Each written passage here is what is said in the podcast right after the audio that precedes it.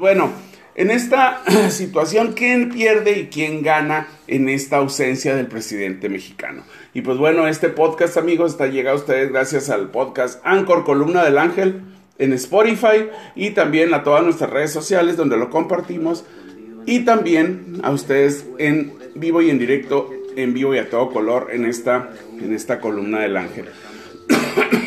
el presidente Joe Biden, amigos, el presidente Joe Biden dijo que eh, pues eh, entendemos a López Obrador porque no quiso venir a la cumbre que se está desarrollando hoy en Los Ángeles, California.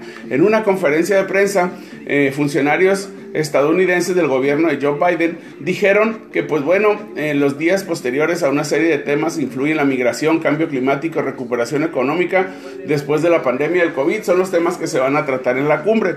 Ciertamente hemos escuchado hoy del presidente López Obrador y entendemos su posición sobre esto. Como dije antes, buscamos que eh, se pueda hacer una colaboración con ambos países. Pero ¿quién pierde, amigos? No solo quien quiera erigirse como el libertador o el nuevo libertador de América, que es López Obrador, tratando de incluir a todos los países latinoamericanos o a sus hermanos menores, pues son los que, los que pierden. El día de hoy, fíjense amigos, nada más estaba programada una protesta de mexicanos en Los Ángeles.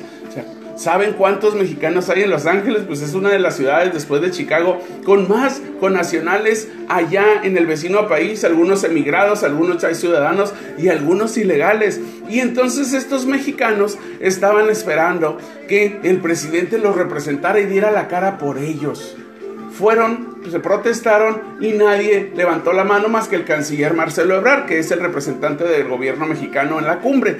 Pero López Obrador se perdió la oportunidad de ser mundialmente líder de los migrantes mexicanos porque fue a Estados Unidos y hubiera salido en la foto respaldando esa protesta de mexicanos. Imagínense en la gráfica, los que son fotógrafos, los que ven a través de imágenes, cómo se hubiera visto nuestro mandatario saliendo a la puerta de la Casa Blanca a recibir a sus mexicanos se perdió de esa oportunidad. Ah, pero entonces sí quiere estar respaldando gobiernos dictatoriales como el de Cuba, como el de Nicaragua, como el de Venezuela, donde las libertades no existen, donde los que protestan están encarcelados, donde los candidatos opositores están muertos o están bajo amenazas, donde la libertad de expresión, vaya, pues también es una profesión de alto riesgo, porque quien no opina como ellos está en contra de ellos. Así que amigos, pues bueno, en esta cumbre de las Américas que el presidente no fue, no solo, ¿verdad? Se solidariza con los tres países que él quiere que fueran,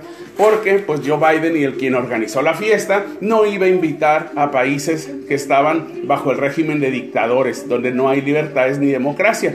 Y pues bueno, esas eran las reglas de la fiesta. No quiso asistir no es problema de Biden, la cumbre sigue, la fiesta sigue, pero hoy se perdió López Obrador de representar y de salir en la foto representando a los mexicanos en Los Ángeles y esto en, en el Palacio Nacional, pues nadie se lo advirtió. Así que amigos, pues una gran oportunidad se perdió López Obrador por no asistir a esta cumbre.